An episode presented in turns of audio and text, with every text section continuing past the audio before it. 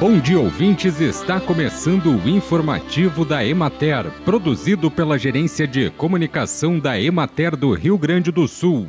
A apresentação é de Matheus de Oliveira, na técnica José Cabral. A declaração anual de rebanho é uma obrigação sanitária de todos os produtores rurais gaúchos que trabalhem com agronegócios de produção animal.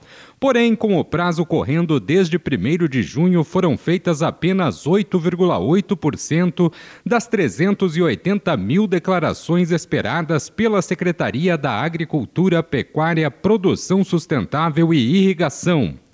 O prazo para a declaração termina em 31 de outubro. Desde 2022, a atualização cadastral está mais completa, com informações mais detalhadas sobre a propriedade rural e os sistemas de produção animal, o que torna a declaração mais extensa. Por isso, não é aconselhável que seja protelada até a última hora. O município em que a declaração anual de rebanho está mais avançada é São Domingos do Sul, com 78,15 15% de propriedades com declarações entregues. Os formulários estão disponíveis no site da Secretaria e podem ser entregues de duas formas. Na primeira, o produtor comparece à inspetoria ou escritório de defesa agropecuária de referência e informa verbalmente os dados a serem lançados. Com a opção de geração de senha do produtor online, ele assina digitalmente a declaração.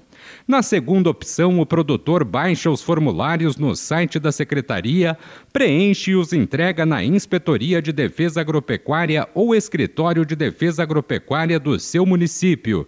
Os dados captados pela declaração anual de rebanho permitem delinear um perfil mais completo sobre a produção pecuária no Rio Grande do Sul, contribuindo para a manutenção do status sanitário dos rebanhos do Estado ao fornecer subsídios para as ações dos programas de saúde animal e demais políticas públicas direcionadas. Bem, e por hoje é isso, nós vamos ficando por aqui. Mas amanhã tem mais informativo da Emater. Um bom dia a todos que nos acompanharam e até lá!